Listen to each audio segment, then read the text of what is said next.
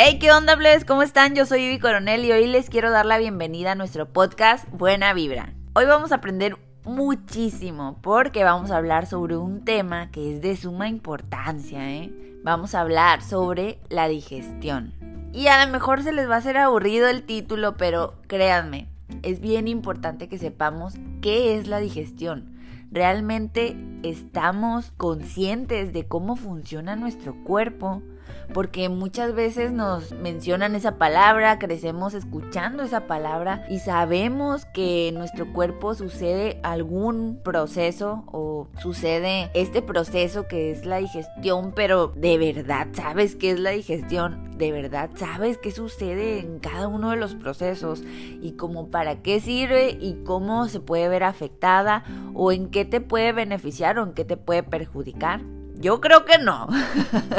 yo creo que no todos sabemos, yo creo que no todos nos damos el tiempo y yo debo de aceptar que hasta hace poco aprendí cuáles son los procesos de la digestión y cómo puede verse afectada mi salud, no solo física, eh, también mental, cómo puede mi estado de ánimo cambiar totalmente cuando mi digestión no es buena. Entonces, hoy les quiero hablar sobre este tema y aprovechando que vamos a hablar sobre la digestión, también quiero hablar sobre el síndrome de intestino permeable. Este problemita de salud es bien importante que te lo sepas porque probablemente tienes algún problema con esto y no te has dado cuenta. Si tú tienes depresión, si tienes ansiedad, si tienes demasiado estrés, si tienes alergias, si has tomado muchos antibióticos, si siempre te enfermas, si tienes inflamaciones, gases, úlceras, colitis, bueno, infinidad de cosas, si eres celíaco, si has tenido estreñimiento, algún desequilibrio hormonal o fatiga crónica, tienes que escuchar este podcast porque probablemente esta es la información que has estado buscando durante tanto tiempo. Y bueno, para no hacer tan largo el podcast, vamos a comenzar. Y quiero empezar por hacerte una pregunta. ¿Por dónde crees que comienza la digestión? ¿Tú por dónde crees que comienza la digestión? Probablemente estás pensando que comienza por la boca. No estás equivocado o equivocada. Pero antes que comenzar por la boca, empieza el cuerpo por la mente. Empieza por una fase llamada encefálica. Es decir, que si yo quiero comerme un limón, por ejemplo, si yo quiero comerme un pedacito de pan, lo que yo quiera comer, antes de comenzar a comer probablemente ni siquiera tengo el alimento enfrente y yo ya estoy salivando, ya me estoy imaginando que ya voy a comer ese alimento entonces empiezo a salivar, empiezan mis jugos gástricos a formarse, y empieza el movimiento de intestinal, entonces ahí ya empieza la fase encefálica.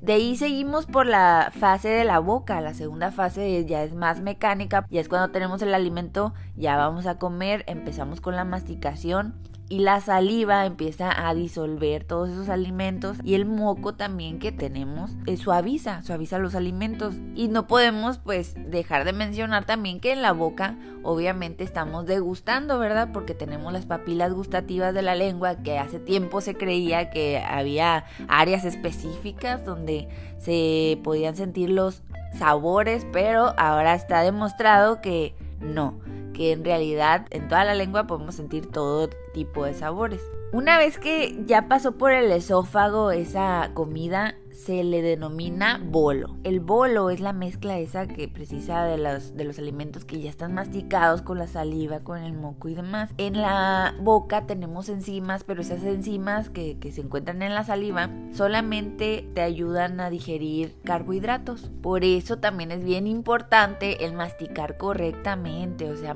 darnos el tiempo de degustar, pero también estar masticando muy bien para que cuando ya lleguen al estómago, para que ese bolo que llegue al estómago ya no sea tan difícil de digerir. Entonces, tenemos que ese bolo llega al estómago y ahí comienza una mezcla y agitación. El estómago se empieza a, mover y empieza a revolverse esa mezcla con los jugos gástricos, que es ácido clorhídrico. Es bien importante que sepas que el ácido clorhídrico el cuerpo lo genera, pero es muy difícil para el cuerpo generarlo. Así que tienes que aprovecharlo.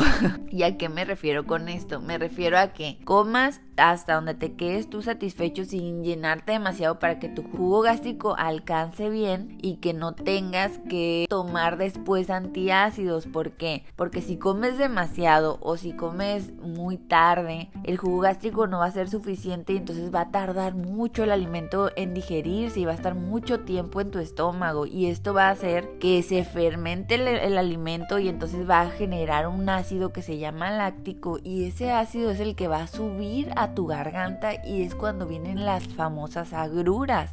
Entonces, ¿qué hacemos cuando tienes agruras? Bueno, toman antiácidos, ¿sí o no? Antiácidos que cortan el ácido láctico, sí, pero también el ácido clorhídrico. Y entonces, ¿qué va a pasar? Que el alimento va a estar muchísimo más tiempo en el estómago. Y peor aún, podría ser que de ahí pasamos al tercer proceso en el cual ese alimento, esa mezcla que, que, se supone que tenía que haber estado bien digerida puede pasar ya al intestino delgado y ahí empiezan los problemas de salud también. Entonces Aprovecha bien tu jugo gástrico, no lo malgastes y evita los antiácidos, por eso hay que comer correctamente. Entonces este alimento que está en el estómago, ya que está todo mezclado, está, se está mezclando con este ácido que nos sirve muchísimo también porque no sirve nada más para digerir, también sirve para protegernos. Ahí empieza a protegernos eh, nuestro estómago de ciertas bacterias, ciertos microorganismos que podrían ser dañinos para tu cuerpo.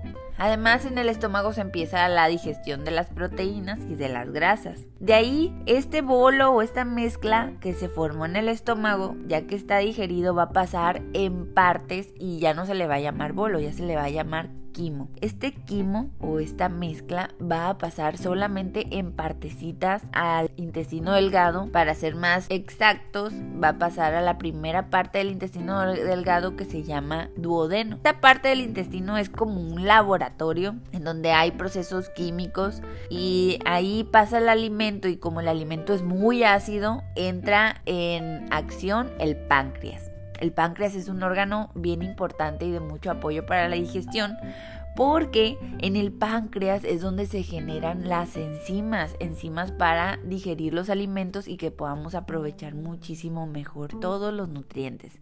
Entonces, aquí el páncreas envía enzimas para que se siga digiriendo ese alimento y además de eso envía bicarbonato de sodio. Esto es para neutralizar el ácido que pasó del estómago al intestino. En esta camarita también se recibe lo que es la bilis. La bilis es un líquido muy importante porque emulsiona los lípidos o las grasas y esto hace que se reduzcan y las enzimas puedan digerirlo mucho mejor. Entonces la bilis la produce el hígado y el hígado envía la bilis a la vesícula biliar, que es el almacén de la bilis. Entonces cuando es necesario, cuando entran lípidos o proteínas, la bilis eh, sale de la vesícula por medio de un movimiento, se contrae la, la vesícula y vierte la bilis por unos canalitos, por un canalito, entonces llega al intestino delgado y ahí es donde comienza ya en sí la absorción de nutrientes porque todo este tiempo eh, el cuerpo lo que ha hecho es desbaratar, desbaratar, desbaratar, desbaratar. Y todo esto es con el fin de hacer todo como más pequeñito, se los estoy platicando así como muy caricaturesco a lo mejor, no sé, pero eh, espero que le estén entendiendo. Entonces, en sí, lo que va a pasar en el intestino delgado es que van a empezar a absorberse los nutrientes. De ahí tiene que pasar por todo el intestino delgado el alimento ese que quedó y llegan al intestino grueso en donde está la microbiota y empiezan a digerir el agua, electrolitos, ácidos grasos de cadena corta y empiezan los movimientos peristálticos, se fermenta la fibra, se protegen de virus esos microorganismos y ya sale en forma de heces. Esto lo voy a acortar porque esto lo podemos utilizar para otro podcast. Lo más importante para para mí platicarles ahorita es acerca del intestino delgado. ¿Por qué? Porque ahí en el intestino delgado, en todo el intestino hay vellosidades, creo que muchos de ustedes ya lo saben. Entonces, hay ciertos huequitos por donde pasan los nutrientes que ya están bien como digeridos. Y esos nutrientes van directamente al torrente sanguíneo y llegan a los a, pues a donde tienen que llegar. Se utiliza para la energía del cuerpo para ciertos procesos del cuerpo para que funcione bien. Y esos nutrientes también se pueden almacenar según los requerimientos del cuerpo a esto que a esto que les estoy mencionando de que el intestino tiene pequeñas aperturas por donde entran estos estos moléculas o estas partículas de alimento ya digerido, se le llama intestino permeable. Pero el problema es cuando el alimento no está bien digerido o cuando las aperturas estas o las células del intestino están dañadas o están separadas y hay aperturas más grandes y ahí, es donde empieza el problema porque empiezan a entrar microorganismos o alimentos que no están bien digeridos al torrente sanguíneo. Y esto produce que el cuerpo rápido se quiera defender ¿Y qué hace? Bueno, pues se activa y empiezan las inflamaciones, empiezan eh, los síntomas incómodos del cuerpo como para avisarnos que algo anda mal. Aquí es donde puedes darte cuenta si tienes algunos síntomas como inflamación, si tienes gases, diarrea, estreñimiento, colon irritable, colitis, úlceras, enfermedades de Crohn, artritis reumatoide, celiaquía, tiroidismo alergias, asmas, problemas en la piel, desequilibrios hormonales, problemas mentales como la depresión o problemas de ansiedad, fatiga crónica, alergias o intolerancias a ciertos alimentos o infecciones, infecciones de las cuales los doctores no le pueden ni poner nombre porque pues no saben ni siquiera qué sucede, ¿no? Pero saben que tu cuerpo se está defendiendo. Entonces, todo eso puede venir del intestino delgado, por eso me quiero centrar en eso ahorita. Tú sientes que tienes algún problema de estos que yo mencioné, o si tienes muchos granitos y no te encuentran el por qué, bueno, probablemente puede venir el problema de desde tu intestino delgado. Entonces hay que checar muy bien eso. Yo ahorita te voy a dar la información, no quiere decir que esto sea un diagnóstico, no quiere decir que yo te esté dando la respuesta de, como dicen por ahí, el pollo de la vida. no, yo te estoy dando eh, una opción para que sepas más o menos si tienes algunos síntomas de estos, puedes investigar más y puedes hacerte exámenes, puedes ir con un médico, con alguien especialista y que te chequen. ¿Para qué? Para que te alivies, para que ya sepas exactamente qué tienes. Entonces, ahora vamos con las causas. ¿Qué puede causar que tu intestino sea permeable? Es bien importante, como siempre les menciono, que cuiden su, su alimentación, porque obviamente estamos hablando de la digestión y hay que cuidar la alimentación. ¿Qué alimentos te pueden hacer daño? Por ejemplo, vamos a empezar por los ultraprocesados. Con ultraprocesado me refiero a todos aquellos alimentos enlatados o envasados o embolsados que hayan pasado por procesos de calor, que hayan pasado por procesos de, en los cuales le hayan tenido que agregar conservadores o agregar colorantes o saborizantes porque ya perdieron todas sus propiedades por todos los procesos que tuvieron que pasar, ¿no? Como por ejemplo pueden ser los cereales de caja, pueden ser cualquier cosa enlatada, puede ser envasado, pero checa bien la, los ingredientes, todo lo que tenga más de cinco ingredientes, créeme, no es bueno o, o tal vez sí, porque puede ser alimentos naturales, ¿verdad? Pero me refiero a ingredientes como esos que no puedes ni siquiera leer. Esos ah, ingredientes totalmente te hacen daño, o sea, ni siquiera lo puede reconocer el cuerpo, son tóxicos para nuestro cuerpo. Si la fecha de caducidad es mayor a la de un mes, no todos los alimentos puedo decir eso porque puede ser frijoles y demás, ¿no? Pero eh, la mayoría de los alimentos que son así, que duran muchísimo tiempo y que, que están, son instantáneos, y que tienen un sabor que uy, súper delicioso después de tantos meses y meses. ¿Tú crees de verdad que eso es bueno? O sea, totalmente no. claro que no, es malísimo para tu cuerpo. Tu cuerpo no lo va a poder ni siquiera leer. Siempre me gusta pensar en que todos los ingredientes tienen un código y que mi cuerpo cuando entran a mi cuerpo, mi cuerpo los detecta. Entonces el código este, ah, ok, es frijol, sí, lo detecto. Ah, es goma satana y no sé qué. ¿Qué? ¿Eso qué? el cuerpo va a decir, ¿eso qué? ¿Eso qué es? O así, este, este, el glutamato monosódico el cuerpo qué onda, o sea, ni siquiera no lo va a poder, probablemente sí lo reconozca en una mínima cantidad, pero también las cantidades que contiene el producto, por ejemplo la sal, esa sal procesada o el azúcar, es demasiado para tu cuerpo y todo eso te daña y todo eso te daña tu intestino delgado. Entonces, ultraprocesados, no, evítenlos.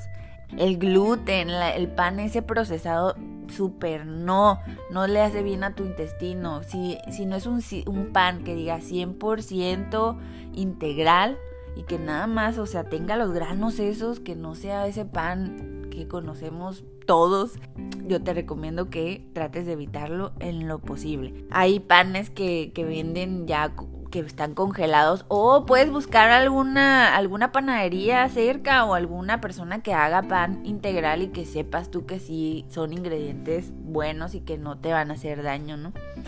También la comida eh, que ya está procesada, la comida rápida, obviamente está hecho con alimentos, con ingredientes ultra procesados y eh, todo lo que tenga conservadores y saborizantes dañan mucho tu intestino. Vamos a evitar todos esos alimentos, todas las harinas refinadas y demás. Hay que evitar esos alimentos. Vamos eh, siendo responsables con nuestro cuerpo y evitando estos alimentos, evitando el estrés también. Hay que cuidarnos mucho del estrés. Eso lo vamos a tratar en otro podcast, pero sí es importante que sepas que el estrés también te puede dañar tu intestino delgado y generar muchas enfermedades. Ahora, si te quieres enfermar muy rápido, bueno, pues sigue tomando antiácidos ácidos, sigue tomando antibióticos, esteroides, pesticidas y rápido lo vas a lograr, vas a seguir muy enfermo.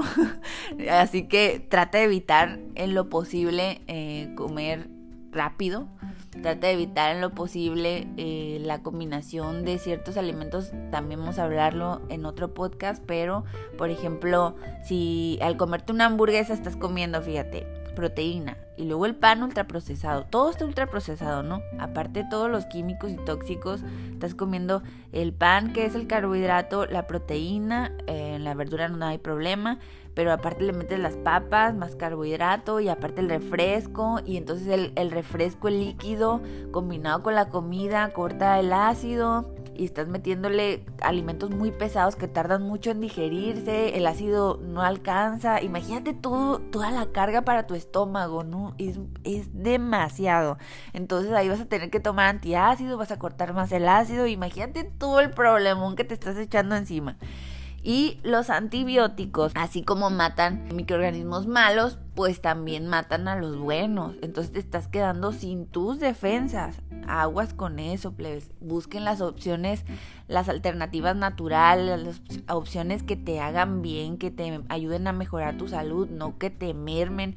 Hay cosas que te dan, pero te quitan. Y hay cosas que te dan y te dan y, te hacen sentir bien y, y, te van a cuidar, o sea, te van a proteger. Hay cosas como el mercurio o el bisfenol A que es una sustancia, un tóxico que viene en los plásticos, en ciertos plásticos y en latas. Entonces hay que cuidar también ese detalle. Los plásticos, por ejemplo, del agua embotellada, ahí viene, es muy tóxico. Hay más de 11 tóxicos en cada botella de agua que te tomas y pues igual también terminamos contaminando mucho, ¿verdad? Digo terminamos porque en algún momento he tenido que recurrir a eso y bueno, ni modo, a veces uno se acopla a lo que hay, ¿verdad? Pero pues si tratamos de evitarlo en lo posible, muchísimo, muchísimo mejor. Y bueno, este podcast ya me quedó súper largo. Espero que les haya gustado muchísimo la información. Espero que no se les haya hecho muy difícil de entender. Dejo mis redes sociales. Estoy en Instagram como Ivy Coronel, así pegadito